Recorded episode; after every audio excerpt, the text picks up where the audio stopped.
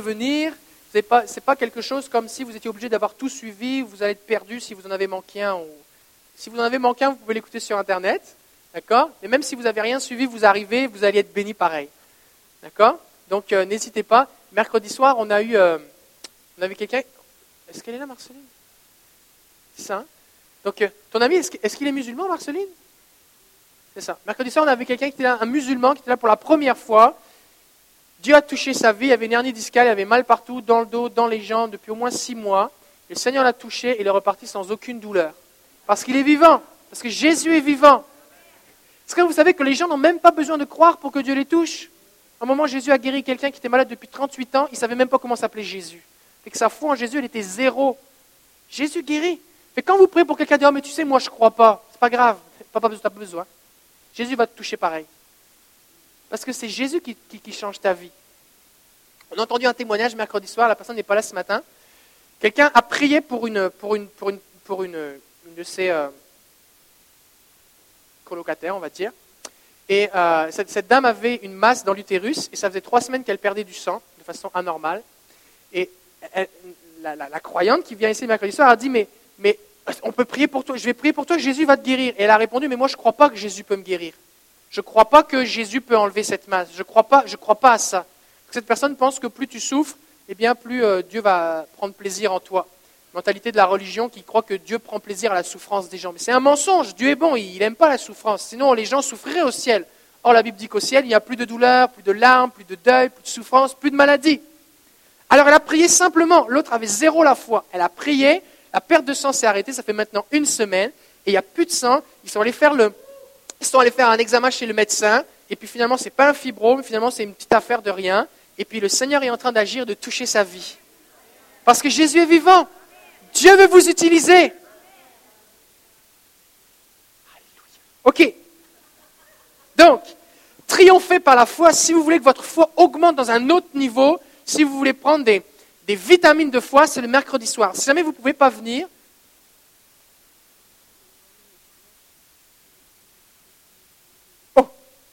On est en train de parler de la personne. Il envoie un texte et il dit Je vais beaucoup, beaucoup mieux. J'ai même envie de reprendre la natation. Avec une hernie discale. Alléluia Jésus est vivant. Jésus est tellement vivant.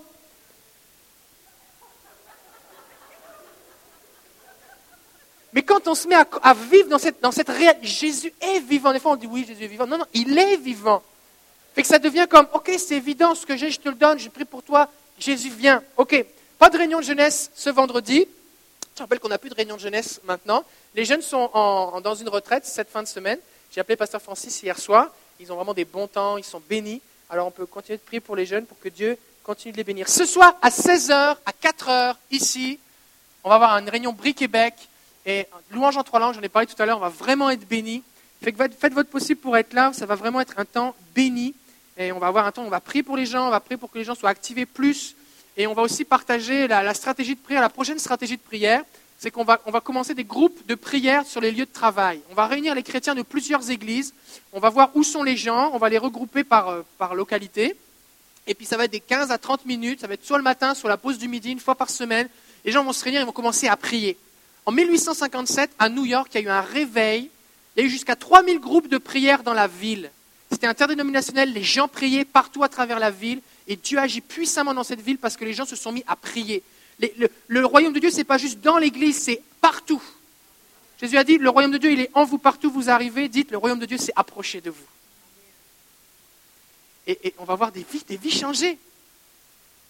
Cet ami là dont on parle, là, qui, est venu mercredi, qui a été touché, qui veut reprendre la natation avec son discal qui a été guéri, est-ce que vous savez pourquoi il était là mercredi? Parce que une de ses collègues, qui est aussi musulmane, est venue au Brie-Québec du 1er janvier. Marceline l'avait invitée. Elle a tellement été touchée et bénie par la prière, Dieu a tellement agi dans sa vie, qu'elle a témoigné à son collègue musulman de lui dire de venir, Dieu va te bénir.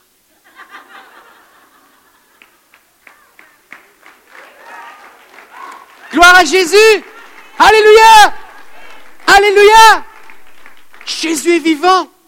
La Bible dit, venez goûter combien le Seigneur est bon. Une fois que tu as goûté à Jésus, tu en parles autour de toi. C'est pour ça qu'on veut, on veut chercher la présence de Dieu. C'est pour ça qu'on veut attirer sa présence. C'est pour ça que c'est lui qu'on veut. Parce que quand les gens le touchent, lui, pas une religion, pas un programme religieux, ils le touchent lui, ils ont goûté à sa bonté. Et après ça, ils en parlent autour d'eux. Alléluia, je vais en parler ce soir, ça va être bon. Ok. Le 8 février, la semaine prochaine, on va avoir un culte spécial avec euh, le pasteur Franck Baroni qui vient de France. Son épouse Rachel va partager. Sa photo a changé par rapport à la semaine dernière, c'est parce qu'on s'était trompé de photo. mais, tout va bien, c'est vraiment cette personne-là.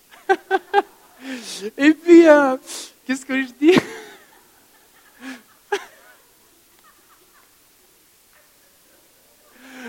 En tout cas, et euh, donc c'est ça, c'est vraiment un homme de foi.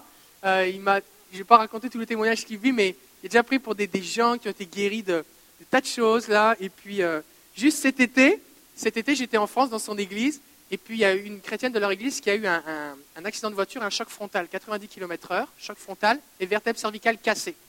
Ils se retrouvent à l'urgence. Ils sont allés avec, euh, avec son pasteur, lui est le pasteur assistant. Et son pasteur va être là le 15 mars. Et puis, euh, d'ailleurs, c'est sa photo qu'on a vue sur la précédente diapo la semaine dernière. C'était juste une confusion. Bref, ils sont arrivés à l'urgence, ils ont commencé à prier pour elle. Pendant tout un temps, ça a duré plusieurs heures, mais ils ont prié pour la personne. Elle était avec la grosse minerve, cervicale cassée, ne pouvait pas bouger. Et au fur et à mesure, la présence de Dieu est venue sur elle. Elle a senti une chaleur intense, tellement ça l'a brûlée quand il, a, ils approchaient les mains d'elle. Et à la fin du temps de prière, elle était capable de bouger sa tête. Et le lendemain, elle est sortie de l'urgence. Parce que Jésus est vivant. Donc la semaine prochaine, le 8 février, c'est le temps d'amener des malades parce que Jésus va guérir. On a une, annonce pour l'école L'eau vive. Si on peut placer le, petit diaporama qu'on a euh, spécial. Alexandra. Euh, donc, la semaine dernière, j'ai partagé plutôt en, termes de témoignages de moi, euh, tout ce que, l'école a apporté dans, ma vie, dans ma famille. Cette semaine, je vais y aller plus sur euh, côté chiffres et éléments qu'un parent peut considérer quand on recherche une bonne éducation pour nos enfants. On entend souvent parler des, des, des coûts des écoles privées. Alors, euh, je, vous mets là un, tableau comparatif, le prix maximum par élève, c'est-à-dire le premier enfant envoyé dans une école privée. À l'OV, au préscolaire, on va y aller pour 1990 versus 3460, le plus élevé au privé, ici à Québec. La moyenne, la moyenne. Non, ça c'est le, plus élevé de chacun, parce que les moyennes, ça, ça, fait entre plusieurs enfants. Le plus élevé au primaire, 2165 versus 3460 maximum 2265 versus 3460 euh, au secondaire. On voit qu'il y a un énorme écart et je vous dirais même les moins chers. Euh, il y a juste au préscolaire qui accode des fois, mais on, est toujours vraiment en bas. Fait que pour le service qu'on a, pour la quantité, la qualité des services que vous avez, Pasteur David me, me, me partageait comment le spectacle, les spectacles qu'on a à l'école au Vive, c'est 20 fois ce qu'il peut y avoir ailleurs, tellement il y a d'implications au niveau des bénévoles, des parents, des gens qui sont là pour, euh, pour soutenir.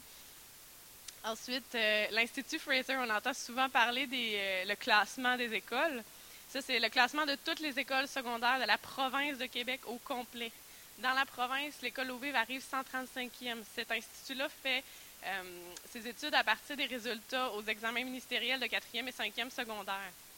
Les, les écoles en général comptent euh, au moins 40 élèves, une moyenne de 40 élèves. Fait ont, ils ont beaucoup plus d'élèves. Nous, on a seulement une classe pour cette évaluation-là. Et notre code global sur 10 est de 6,8. Et sur les dernières cinq années, il était de 6,1. Fait qu'on voit que ça augmente. Euh, il y a de, plus en plus de meilleure qualité, de plus en plus l'enseignement est apporté. Et euh, moi, ce que j'aime ramener à la mémoire des gens, c'est que si vous regardez les codes de d'autres écoles privées, on n'est pas dans les premiers, mais on n'est pas trop loin. Et les autres écoles privées font des tests de préadmission. Vous avez sûrement entendu parler. Beaucoup de jeunes doivent passer des tests et il y a des élèves qui sont refusés, question de leurs notes. Il y a des élèves qui sont renvoyés des écoles privées parce qu'ils ne suivent pas les notes. Mais à notre école, il n'y en a pas de ça. Fait dans ces moyennes-là, on a des élèves en difficulté, des élèves en apprentissage de la langue française, des, gens qui, ont. Fait y a beaucoup, beaucoup d'aide. Il y a vraiment, euh, à l'école, il, il y a, vraiment euh, beaucoup. Et euh, le taux moyen de persévérance scolaire, c'est-à-dire les jeunes qui poursuivent leurs études ou tout simplement au niveau du décrochage scolaire, le décrochage scolaire est quasi nul à l'école au Ça s'est presque jamais vu depuis l'ouverture de l'école des élèves qui décrochent pendant le cours du secondaire. Et la poursuite, on parle d'une moyenne de 80% c'est très, très élevé par rapport à les écoles, la moyenne des écoles, même privées partout à Québec. On parle en moyenne de 10 à 20 chaque année des élèves de l'école. Ça veut dire sur un 20-25 élèves, on parle de 10 à 20% qui vont choisir de poursuivre des études bibliques, d'aller faire un cours à l'Institut biblique. Et on a beaucoup d'élèves, d'anciens élèves de l'école qui sont impliqués dans les ministères de louanges, de toutes sortes de choses, impliqués dans des instituts bibliques ou qui deviennent pasteurs. On en a vraiment beaucoup. Ensuite, euh, dernier fait, le Conseil supérieur de l'éducation.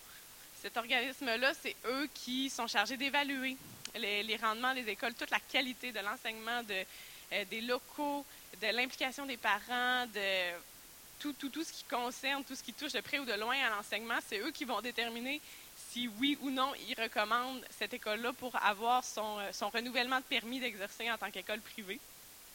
L'école Lovive est une des très, très, très rares écoles qui, l'an dernier, suite à cette évaluation-là, a reçu une recommandation excellente sur tous les niveaux. Ils n'ont rien trouvé à dire. La directrice, elle me elle dit, c'est incroyable. Elle dit, on n'en revient juste pas. Il n'y avait presque aucun commentaire, tellement que c'était, il était satisfait et il recommandait l'école.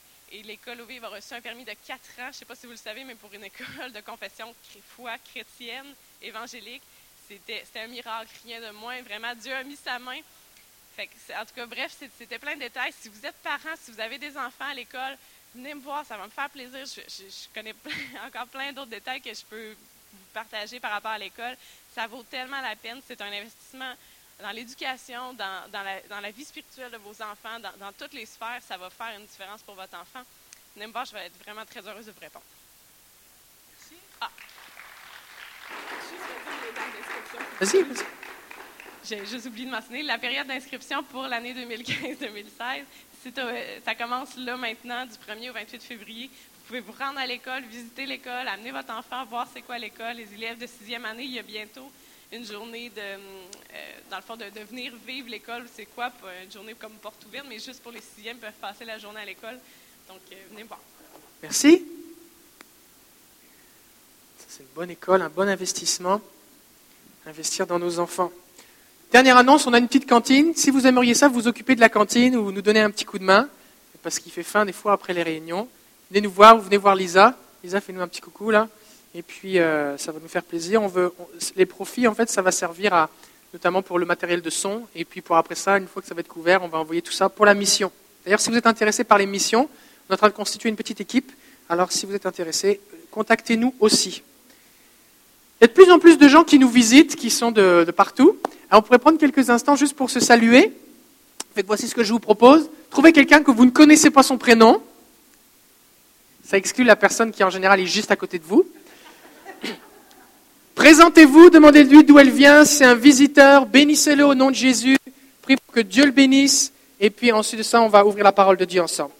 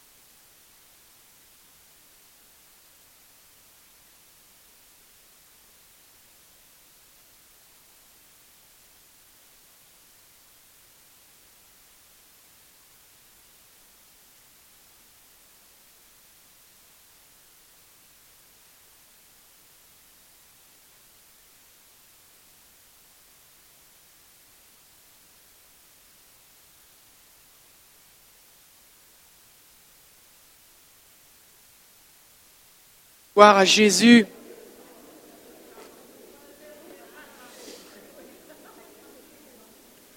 Ça va bien? Est-ce que vous avez faim? De Jésus Ok. Depuis le mois de janvier, avec... est-ce qu'on est prêt à enregistrer? Ça marche Alors bonjour à ceux qui nous écoutent sur Internet. Depuis le mois de janvier, on est dans cette série de messages sur Ouvrez les portes et on parle de la prière. Et c'est vraiment important qu'on comprenne, pas juste qu'il faut prier, ça en général les gens le savent, mais le comment. Comment et puis comment faire pour que ça marche. Euh, et ce matin, j'aimerais euh, parler des mensonges sur la prière. Parce que si je crois un mensonge, je vais faire des choses qui sont contraires à la vérité, bien sûr, et donc je ne vais pas obtenir le résultat escompté. Et on va voir six mensonges, les mensonges les plus classiques concernant la prière, qui sont des obstacles à la prière. Parce qu'en fait, la raison pour laquelle on prie, c'est parce qu'on veut être exaucé.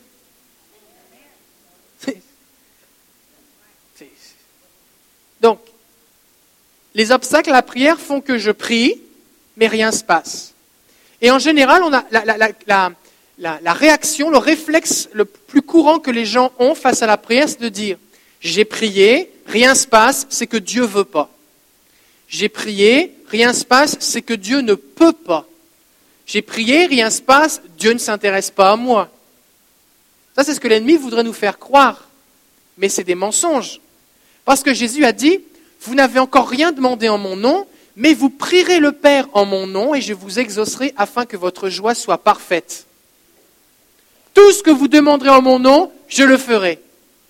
Donc Jésus a exprimé sa volonté d'exaucer nos prières, sa volonté que nos prières soient efficaces et puissantes. La Bible nous encourage à prier. Elle nous dit que Élie, qui a fermé le ciel pendant trois ans et demi et que la pluie est retombée suite à sa prière, était un homme de la même nature que nous. Elle nous dit que la, la prière fervente du juste a une grande efficacité. Ça, c'est ce qui termine l'épître de Jacques. Donc la Bible nous encourage à beaucoup prier, mais on voit que il y a souvent un décalage entre ce que la Bible nous incite à faire et notre expérience. Et le problème n'est pas que Dieu a changé d'avis, le problème n'est pas que Dieu a menti ou que Dieu n'est pas fidèle, le problème il est de notre côté. Regarde ton voisin dit le problème il est, il est de ton côté, il n'est pas du côté de Dieu. C'est toi le problème. Il est dans ma tête le problème. Je crois des mensonges. Premier mensonge. On va lire d'abord, il y a 1 Pierre chapitre 3 verset 7. Je ne sais pas si on l'a le verset avant. Il y a le diapo avec 1 Pierre 3,7 Non? Ok. En tout cas, 1 Pierre 3,7 dit Agissez ainsi afin que rien ne vienne faire obstacle à vos prières. Donc clairement, Pierre nous dit, et Pierre c'était un homme qui s'y connaissait en prière, hein, il ressuscitait des morts, il marchait sur l'eau, tout ça. Donc son ombre guérissait les malades. Donc on peut l'écouter. D'accord avec ça? Il faut toujours écouter les experts. Pierre dit, faites attention à des choses qui peuvent être un obstacle à la prière. C'est 1 Pierre 3,7. Alors, mensonge premier. Je peux obtenir de Dieu ce que je veux par la prière, peu importe ma relation avec lui. Il y a des gens qui pensent que la prière, c'est quelque chose de mécanique. J'ai juste à faire quelque chose, je vais brûler un cierge, je tourne un moulin, je fais bouger un drapeau, je me mets à genoux, je récite un chapelet, je fais bouger des boules dans ma main, je me mets à genoux, je marche à genoux, peu importe ce que je fais, je fais une affaire, puis ça a marché. Comme mettre une pièce d'un distributeur automatique. Mais la prière n'est pas un rituel mécanique. C'est une relation personnelle avec Dieu. Parce que je ne prie pas la prière, je prie celui qui est assis sur le trône de la grâce. Il y a une personne sur ce trône, c'est Dieu. Dieu est une personne. D'accord? C'est un être personnel. Il a une volonté, il a des émotions, il écoute, il, dialogue avec nous. On peut prier sans cœur. Des fois même, il y a des gens qui aiment la prière plus que Dieu. Ah, moi j'aime la prière, j'aime la prière. Ok. Mais tu te rends compte qu'il prie, prie, prie, prie, prie, mais il n'y a rien qui se passe. Il prie, prie, prie, prie, prie, mais quand il sort de la prière, il ne ressemble pas beaucoup à Jésus. Pourtant, si tu passes beaucoup de temps à prier, vu que la prière est une rencontre, un rendez-vous avec Jésus, c'était le titre du message de la semaine dernière, en ayant passé du temps avec Jésus, tu devrais ressortir un peu différent. Tu devrais plus lui ressembler. Plus on passe de temps avec quelqu'un, plus il déteint sur nous, il nous influence. Si vous passez beaucoup de temps avec moi, peut-être que vous allez finir par avoir un petit accent français. On prend des expressions. D'accord? Des fois, on pense qu'on peut manipuler Dieu. En gros, je vis ma vie, puis je viens, j'ai fait la prière comme A, B, C, D, les trois étapes, les clés, j'ai fait comme les autres font, fait que je m'attends à ce que Dieu le fasse, parce qu'il est comme obligé, parce que j'ai prié. Ça ne marche pas comme ça? La Bible dit que Dieu résiste aux orgueilleux. Ça veut dire qu'en fait, tu peux faire ce que tu veux. Tu ne peux pas tordre le bras de Dieu. Tu peux même faire une grève de la faim. Tu ne peux pas forcer Dieu à faire quelque chose. Dieu est au ciel, il est sur son trône, il fait ce qu'il veut. On ne peut pas manipuler Dieu. C'est une question d'intimité. Des fois, on a des problèmes avec l'intimité. Il y a un auteur chrétien qui a écrit un livre qui s'intitule La sexualité commence dans la cuisine. Parce que beaucoup d'hommes pensent qu'on peut se battre dans la cuisine, arriver dans la chambre, et une fois qu'on a franchi la porte, on peut se transporter comme si on était des amoureux transis. Mais si vous êtes marié depuis plus de 24 heures, vous savez que ce n'est pas vrai. Vous savez, vous l'avez découvert. Si vous n'êtes euh, pas encore marié, un jour vous le découvrirez. Parce que l'intimité, c'est une question de relation. Dieu veut une intimité avec nous. Il dit, je viendrai chez toi, je souperai avec toi. Dieu veut une intimité avec nous. Il y, a, un verset dans le Cantique des Cantiques, c'est Cantique des Cantiques, chapitre 2, verset 4, qui nous dit, eh bien, il m'a conduit dans la, dans la chambre du roi, dans la chambre du vin, et il déploie sur moi sa bannière d'amour. Dieu veut une intimité avec nous. Alors, si nous voulons une intimité, c'est important, par exemple, de considérer ce que nous faisons de ces paroles. Jésus a dit, celui qui m'aime, c'est celui qui garde ma parole, c'est celui qui écoute et qui obéit. Si, par exemple, tu n'écoutes jamais ta femme, tu méprises tout ce qu'elle te dit, puis t'envoies balader chaque fois qu'elle te demande un conseil, ou qu'elle te demande de l'aide, tu ne peux pas t'attendre à grand-chose quand tu vas arriver dans ton lit. C'est normal. Dieu veut une intimité avec nous. Celui qui m'aime, c'est celui qui garde ma parole la sincérité de nos cœurs est aussi importante que ce que nous disons à Dieu. Est-ce que vous savez que Dieu sait ce que vous pensez? Dieu sait ce que tu vas dire avant que tu le dises. La parole n'est pas sur ta bouche, sur ta langue, que déjà il sait ce que tu vas dire. Il sait ce qui est au fond de ton cœur. Même à un moment, il va reprocher à son peuple, il dit, ce peuple m'honore des lèvres, ce qu'ils disent quand tu écoutes la bande sonore, c'est bien. Mais quand tu regardes ce qui se passe dans le cœur, oh là là, c'est pas bon. Et Dieu lui regarde quoi? Le cœur. Et quand on pense qu'on peut dire des choses et vivre des choses différentes dans notre cœur, on vit dans une hypocrisie. On vit dans une idée que peu importe ce que je vis, je vais lui dire les paroles qu'il veut, et puis ça va faire la job. Mais de la même façon que dans une relation, dans un couple, c'est pas parce que tu dis bon ok, maintenant chérie s'il te plaît, est-ce que mon amour, mon lapin ou mon cœur ou mon canard ou je sais pas comment tu l'appelles, c'est pas parce que tu dis les bonnes affaires que pour autant ça vient annuler effacer tout ce qui s'est passé avant. Mm-hmm. Eh oui. Eh oui. L'honneur que nous donnons à Dieu, que nous offrons à Dieu en nous taisant pour l'écouter, est aussi important que la foi que nous exprimons en lui parlant. Quand je parle à Dieu, je suis tout seul, je ne le vois pas, je parle à Dieu parce que je crois qu'il est là et je crois qu'il m'entend. J'exprime de la foi en lui parlant mais je l'honore en me taisant pour l'écouter. C'est une relation.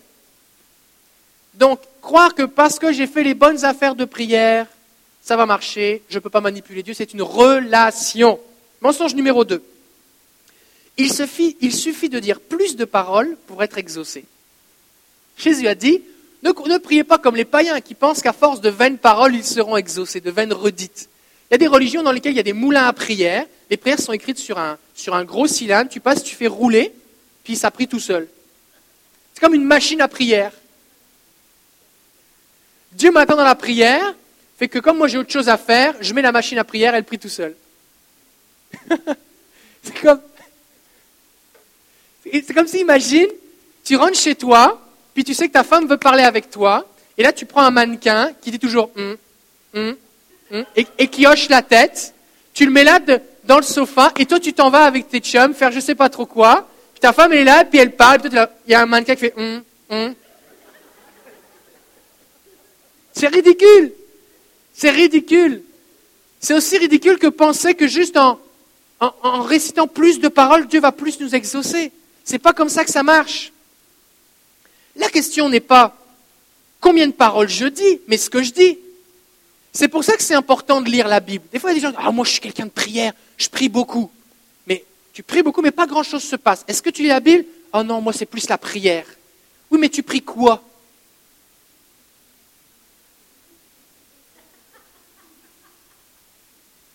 Tu pries quoi? Parce que la prière, elle doit avoir un contenu. Qu'est-ce qu'on dit? Quand je prie, je dois m'appuyer sur ce que dit la Bible, parce que j'ai des promesses. Et les principes bibliques, je m'appuie sur qui est Dieu. Cette révélation, elle ne vient pas parce que je prie beaucoup, elle vient du fait que je lis la Bible, qui est le livre dans lequel Dieu se révèle. Donc des fois, on a des gens qui disent, ah, moi je prie, je prie, je prie, je prie. Oui, mais est-ce que tu lis la Bible? Si tu fais juste prier sans lire la Bible, ta vie est déséquilibrée, ta prière manque de substance.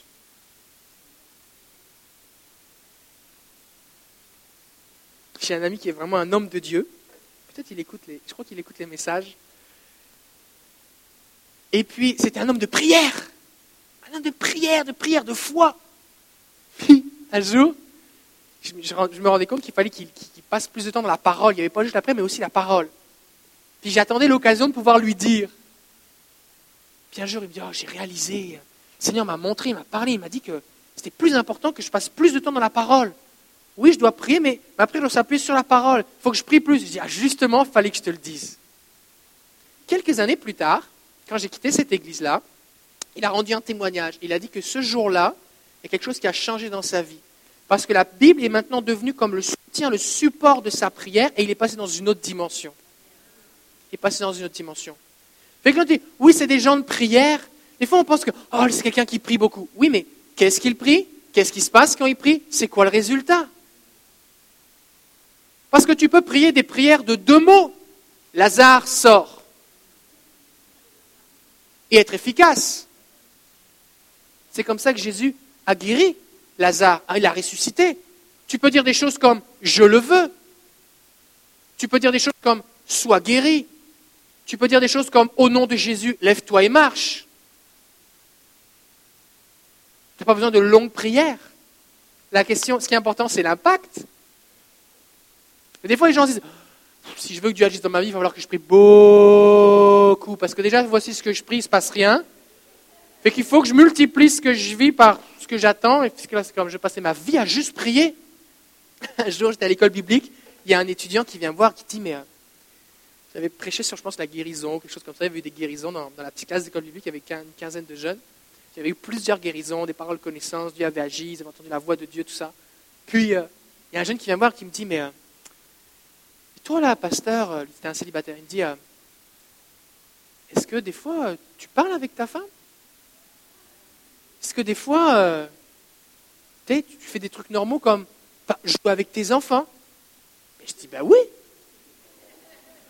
Parce que lui, dans sa tête, il se disait, voici ce que je prie avec mes efforts pour obtenir quelque chose, et voici le résultat que j'ai. Voici ce que lui a comme résultat.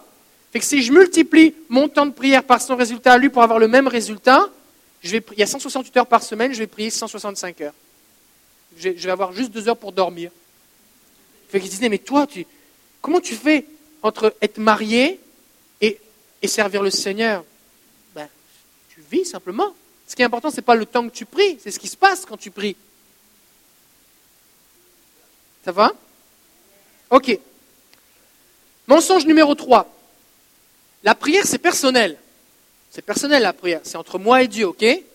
Alors, mes relations avec les autres n'ont rien à voir avec ma vie de prière. Oh, ça c'est un gros mensonge.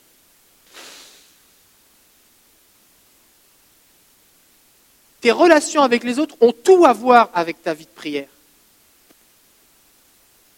Matthieu 5, 23, 24.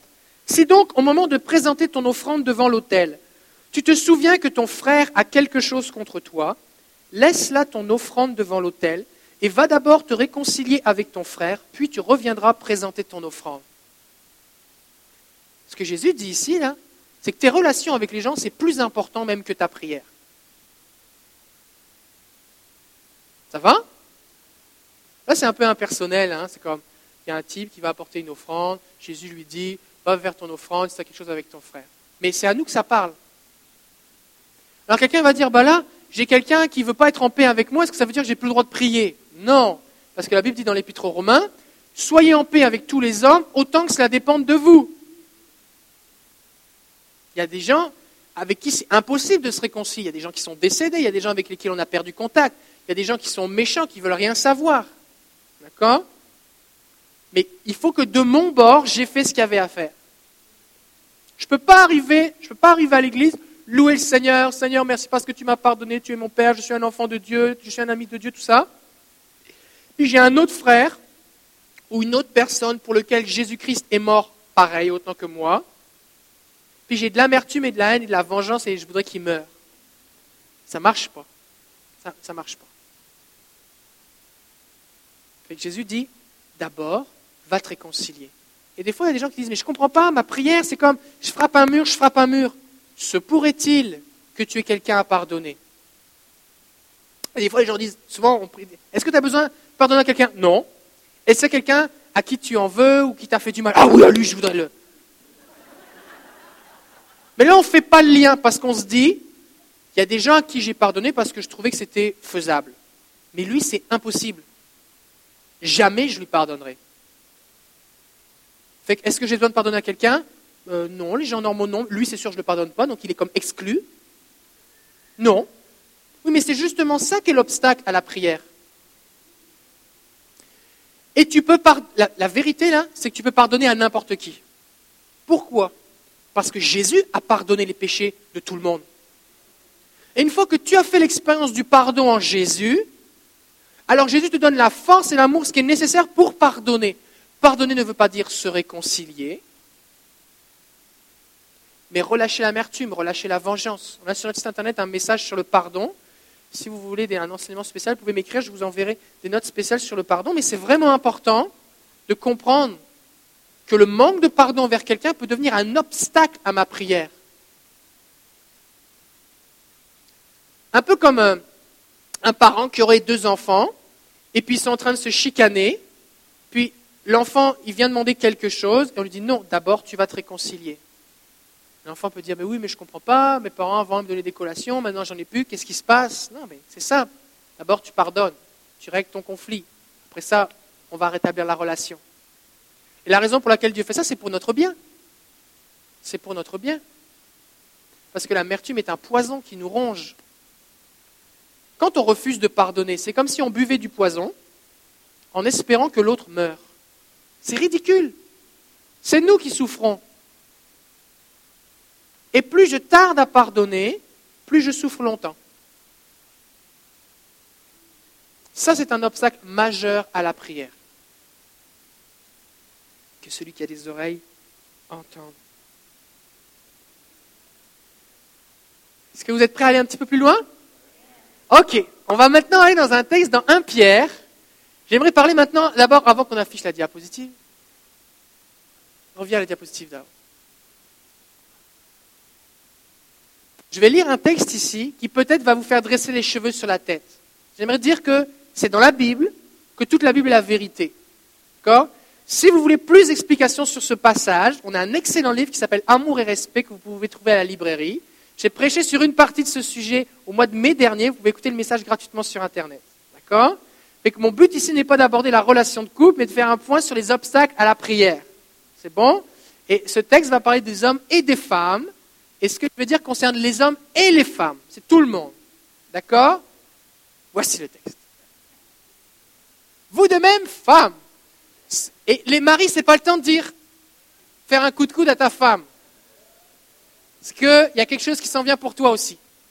Vous de même, femmes, soyez soumises chacune à son mari, pour que si certains d'entre eux ne croient pas à la parole de Dieu, ils soient gagnés à la fois sans parole par votre conduite. Ce que le texte dit ici, c'est que la façon dont je vais, si je suis une épouse, la façon dont je vais respecter et honorer mon mari a plus d'impact que ce que je vais dire. et en observant votre attitude respectueuse. Le respect, c'est le contraire du mépris. T'es un ci, t'es un ça, t'es un moins que rien. Ça, c'est pas du respect. Même s'il y a une part de vérité, le dire ne, ne communique pas le respect et l'honneur. D'accord? En observant votre attitude respectueuse et pure, diapositive suivante,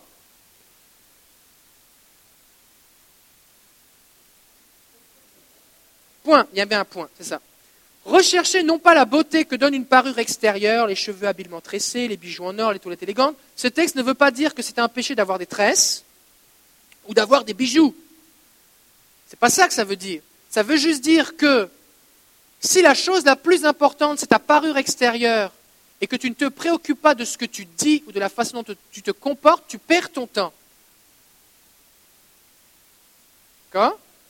Maintenant, tu peux tout à fait prendre soin de toi et être respectueuse. Ça marche ensemble. D'accord? Je dis ça parce que des fois, il y a des endroits où on dit que si tu mets des tresses, c'est un péché. Ce n'est pas, pas, du tout biblique, c'est juste du monde qui ne sait pas lire la Bible. Parce que quand il est marqué mais, quand il y a les deux points, quand il y a des quarts, tout ça, c'est parce qu'il y a des liens logiques entre les phrases. D'accord? C'est bon? Alors, si vous avez des tresses, que Jésus vous bénisse. Vous les mettre de toutes les couleurs que vous voulez, il n'y a pas de problème. Donc, ne recherchez pas la beauté que donne la parure extérieure, mais celle qui émane de l'être intérieur. La beauté impérissable d'un esprit doux, pas aigri et amer, doux et paisible, à laquelle Dieu attache un grand prix.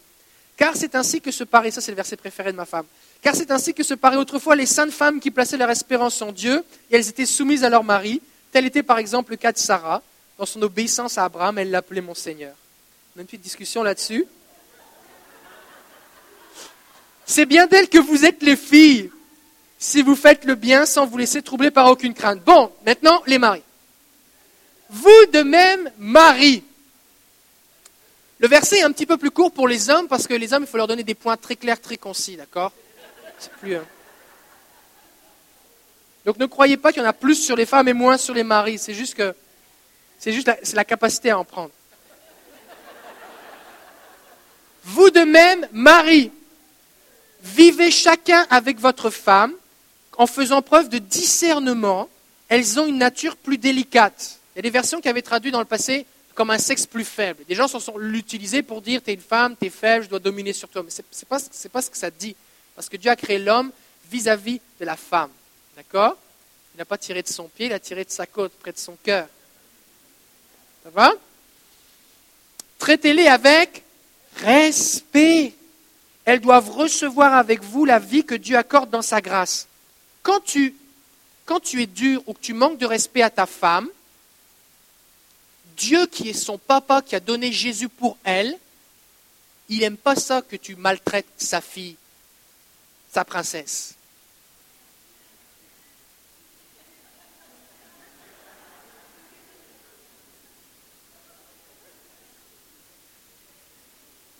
Les, hommes ne devaient pas faire ça, mais les femmes, là, il faut, laisser, la parole rentrer.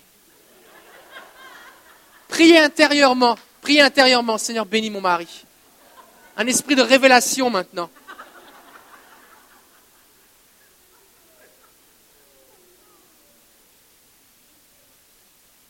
C'est ridicule de dire Seigneur, voici ce que j'ai besoin. Dit non, mais là, j'ai compris que tu avais un besoin, mais qu'est-ce que tu as dit à ma fille là? Comment ça se fait que ma fille est en train de pleurer dans la prière et en train de jeûner à cause de toi?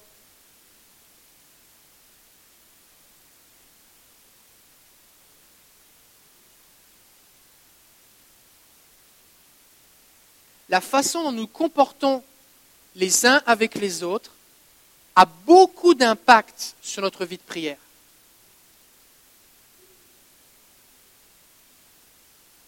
Et la façon dont j'honore mon mari et la façon dont je respecte ma femme a tout à voir avec la prière. Et Pierre conclut son, ce passage en disant Agissez ainsi. Il ne dit pas femme agissez ainsi. Il dit Agissez, c'est les hommes et les femmes, les maris et les femmes, afin que rien ne vienne faire obstacle à vos prières. Et que des fois, ce que tu as besoin, ce n'est pas d'aller jeûner ou prier, c'est d'aller demander pardon à ton mari ou à ta femme. Des fois, ce qui va faire plus de différence, n'est pas de prier plus, c'est d'être plus agréable avec ton conjoint. Et si nous décidons dans nos couples d'enlever ces obstacles, qu'est-ce qui va se passer? Dieu va exaucer les prières. On ne vient pas ici pour jouer à l'église. On n'est pas, pas, là pour faire une parade religieuse. Je viens montrer que tout va bien, je me chicane en entrant et en sortant, mais pas pendant. Les affaires de on fait semblant de paraître à tout le monde que tout va bien. Ça, c'est de l'hypocrisie. Penser que Dieu va entendre ma prière alors que je maltraite son fils ou sa fille, c'est être insensé. Et c'est un mensonge que le diable se plaît à faire croire aux gens. Et l'esprit religieux encourage les gens dans ce mensonge. Tu as juste à faire ta petite religion. Mais ce n'est pas comme ça que ça marche. La prière, c'est une relation avec Dieu. Et si tu pries pour entendre la voix de Dieu et que Dieu te dit, va pardonner, demande pardon à ta femme, demande pardon à ton mari, sois gentil avec ta femme, respecte ton mari, c'est la voix de Dieu. Et peut-être tu vas dire, Seigneur, j'aimerais ça que tu me dises autre chose, mais Dieu commence par ce qu'il y a de plus important. Alors fais-le et il te dira la suite. Amen. Hmm. Mensonge numéro 4. Si quelque chose ne me plaît pas, je n'ai qu'à faire semblant devant Dieu. Ça, c'est un gros mensonge. Et plein de gens croient ce mensonge-là. Et je rencontre plein de gens qui croient ce mensonge-là et qui vivent des problèmes. On appelle ça une obéissance fractionnée. C'est qu'on a cloisonné nos vies.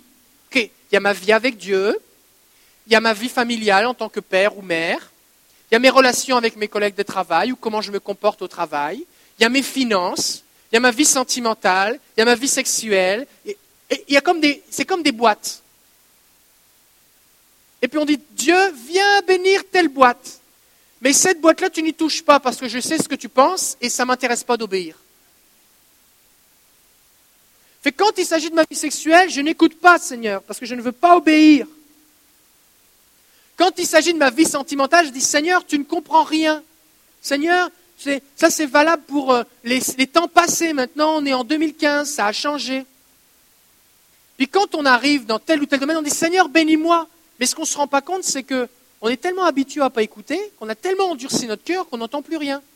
On dit Seigneur, pourquoi tu ne me parles pas?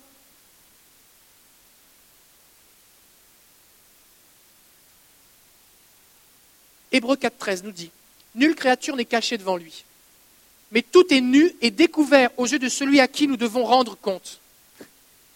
Tu ne peux pas faire semblant devant Dieu. Dieu, il le sait que tu n'obéis pas. Il le sait.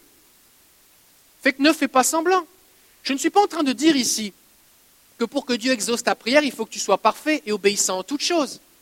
Parce que Dieu te révèle sa volonté progressivement pour que tu sois capable d'obéir progressivement. Pourquoi? Parce que s'il devait te révéler d'un seul coup tous tes problèmes, tu serais juste découragé.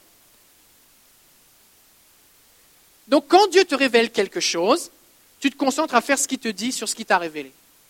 Une fois que tu vas l'avoir fait, il va te révéler autre chose. C'est pour ça que c'est ridicule de dire aux gens quand ils se convertissent, voici la liste de toutes les choses que tu dois faire et arrêter dans ta vie. Parce que c'est juste trop. Si Dieu ne le fait pas avec toi, pourquoi il le ferait avec les autres? Donc les gens cheminent un pas à la fois. Un pas à la fois. Et Dieu les aime autant au début qu'à la fin. Maintenant, si Dieu m'a montré quelque chose et que j'ai compris ce qu'il attendait de moi et que je refuse, je dis non, je ne veux pas, alors Dieu attend. Et Dieu a tout son temps. Hein. Dieu a tout son temps. Dieu attend, et nous, pendant ce temps-là, on prie pour d'autres choses, et Dieu attend, il dit non, moi je t'attends ici. Je t'attends ici. Il y a un obstacle à ta prière. Là, je vais sortir un verset qui est un peu comme l'arme atomique du verset. Si quelqu'un détourne l'oreille pour ne pas écouter la loi, sa prière même est une abomination.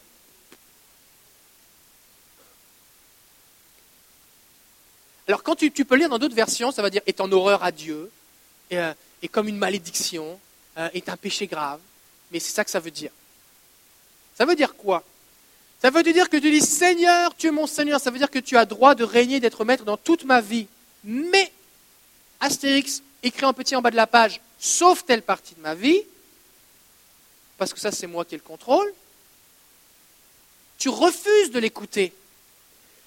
Et là, je parle de quelque chose de conscient, pas quelque chose que je n'ai pas encore découvert ou que le Seigneur ne m'a pas encore révélé, d'accord? Quelque chose consciemment. Et Dieu est patient. Il nous le dit euh, dix fois, cent fois jusqu'à qu'on comprenne. Mais une fois que vraiment on a décidé non, c'est non, Dieu nous laisse aller. Alors ce que je fais ensuite, quand je me mets à prier, cette action de prier et d'adoration, ça là, ça devient un péché.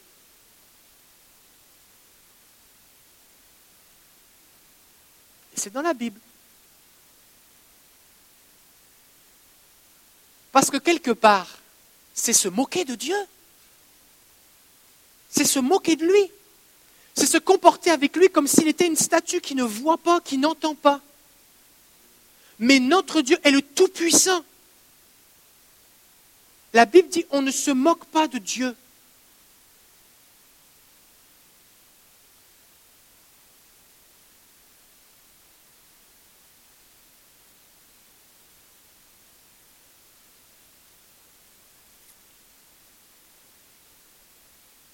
Maintenant, la bonne nouvelle. Il y a une bonne nouvelle.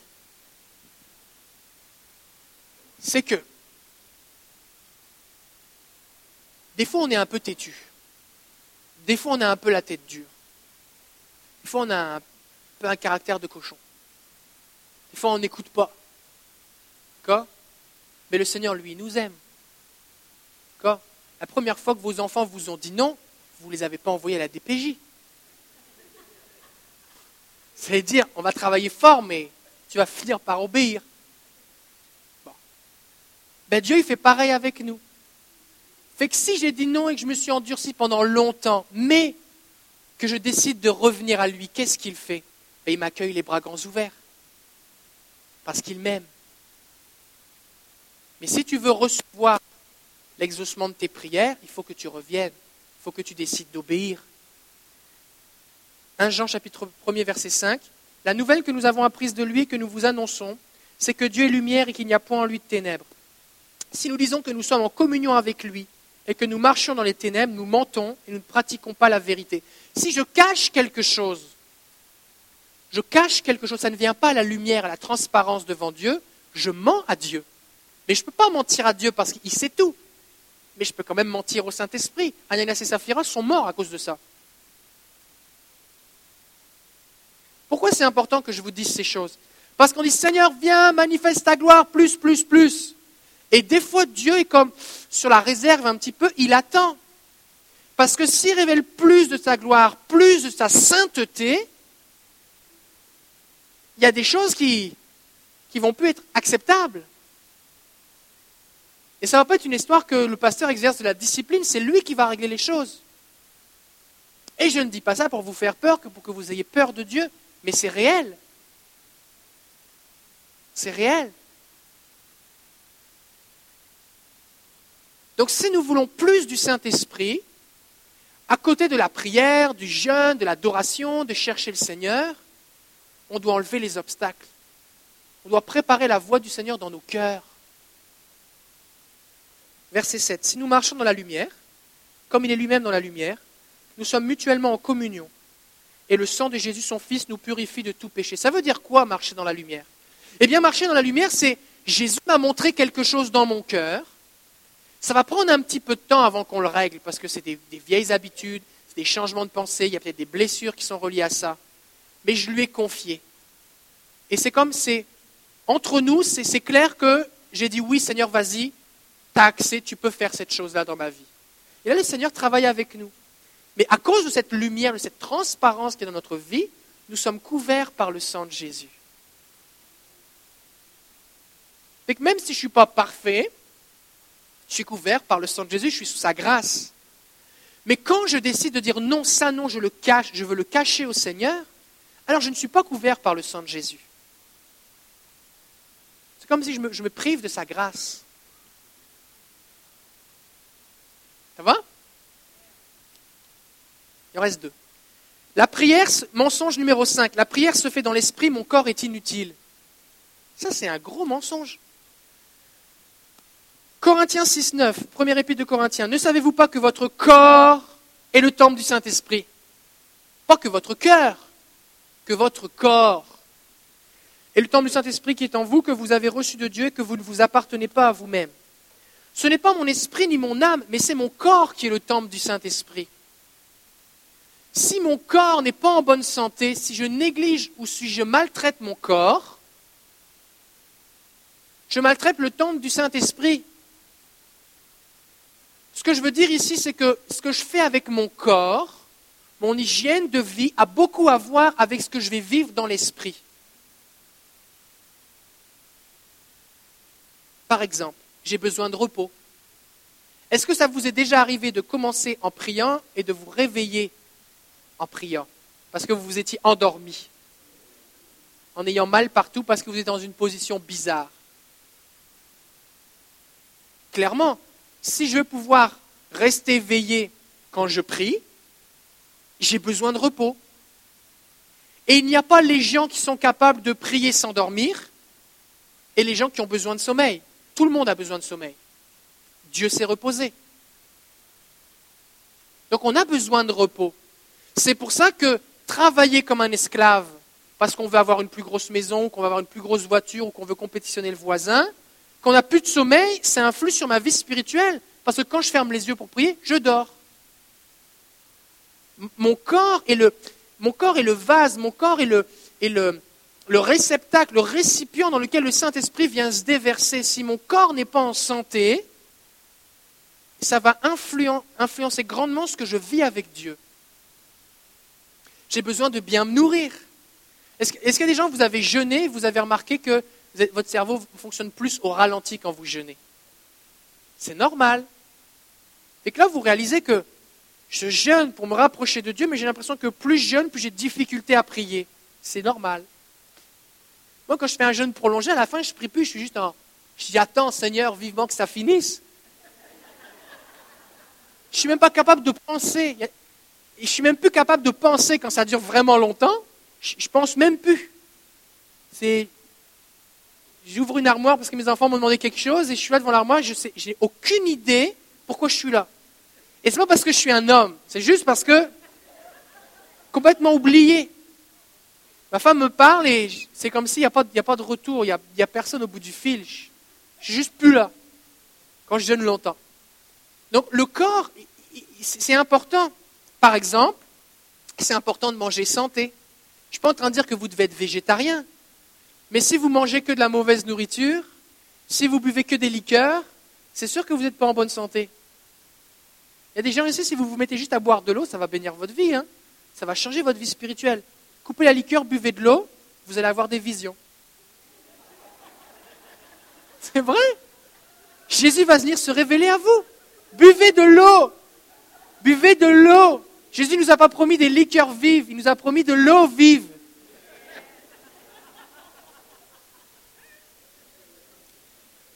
Même notre, notre, notre capacité d'attention. Des fois, il y a eu un moment où je pensais que, ok, là, il faut vraiment que je me concentre, je me concentre, je me concentre sur le Seigneur, puis je prenais pas de pause, puis j'étais juste brûlé, fait que je finissais par m'endormir, puis il n'y avait rien qui se passait. Mais c'est important de comprendre qu'on a besoin de, faire des pauses, on a besoin de temps pour faire autre chose, pour se ressourcer.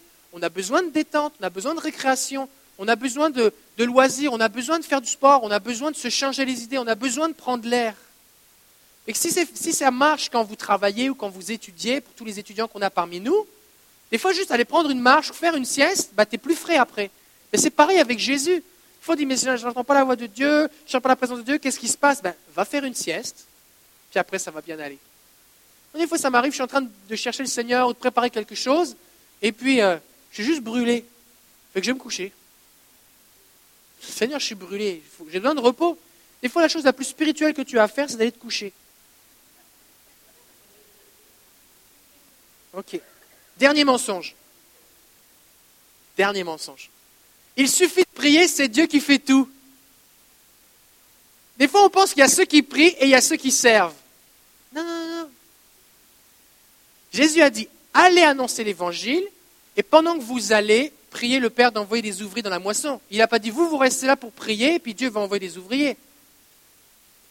Il y a des endroits où on prie, prie, prie, mais on ne fait rien. On prie pour que Dieu fasse des choses, mais il va les faire au travers de nous. Prenons l'exemple de Jean-Roch tout à l'heure qui nous témoignait quand il, a été prié euh, pour son ami. il a prié, c'est bien. Le Seigneur lui a dit de prier, il a obéi, c'est bien. Mais quand il s'agissait d'agir, il a agi.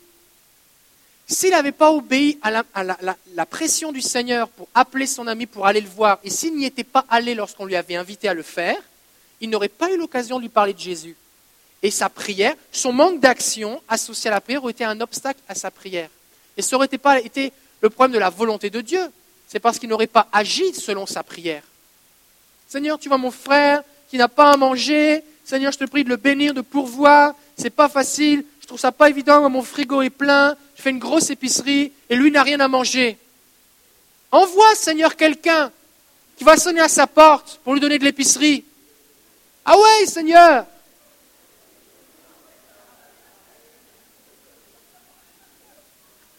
Et Dieu dit, mais cette prière-là, je ne l'exauce même pas. Parce qu'il n'y a pas besoin. Elle est déjà exaucée. Tu as déjà dans ta main quoi faire. Il y a des prières que Dieu n'exauce pas parce qu'on a déjà la réponse. Il faut juste se bouger et commencer à agir. Amen.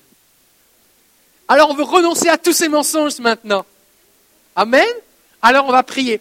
S'il y a un mensonge qui, correspondait dans votre vie et qu'il a identifié, eh bien on va, on va prier, on va dire Seigneur, je renonce à ce mensonge maintenant et je te prie Seigneur de venir changer mes conceptions pour que les obstacles soient enlevés de ma vie.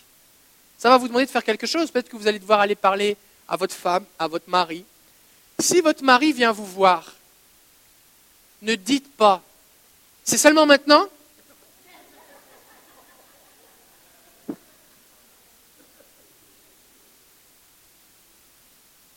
Ne dites pas quelque chose comme ça. Ayez l'attitude que Dieu a lorsque vous venez repentant vers lui.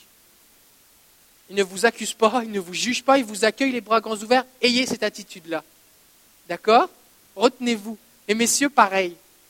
C'est bon? On va prier. Si vous voulez dire, Seigneur, moi j'ai besoin de ça, levez-vous à votre place, on va prier.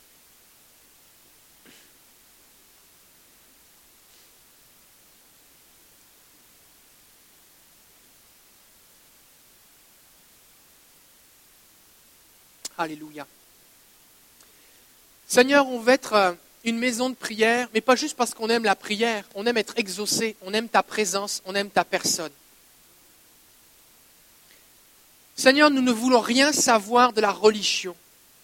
Nous ne voulons rien savoir des rituels secs et morts construits par les hommes pour adorer des statues qui ne parlent pas, qui n'entendent pas, qui ne bougent pas. Nous voulons une relation avec le Dieu vivant et vrai que tu es. Merci pour ta parole qui nous conduit, qui nous révèle. Elle est comme ce miroir qui nous montre tel que nous sommes. Et Seigneur, tu ne nous montres pas tel que nous sommes pour nous pointer du doigt, mais pour que nous puissions changer. Tu nous montres le chemin. Tu veux nous diriger. Ce que tu veux, c'est que notre joie soit parfaite en exaucant nos prières. Et Seigneur, tu vois tous ces mensonges, tous ces obstacles. Je prie maintenant au nom de Jésus pour un renouvellement des pensées.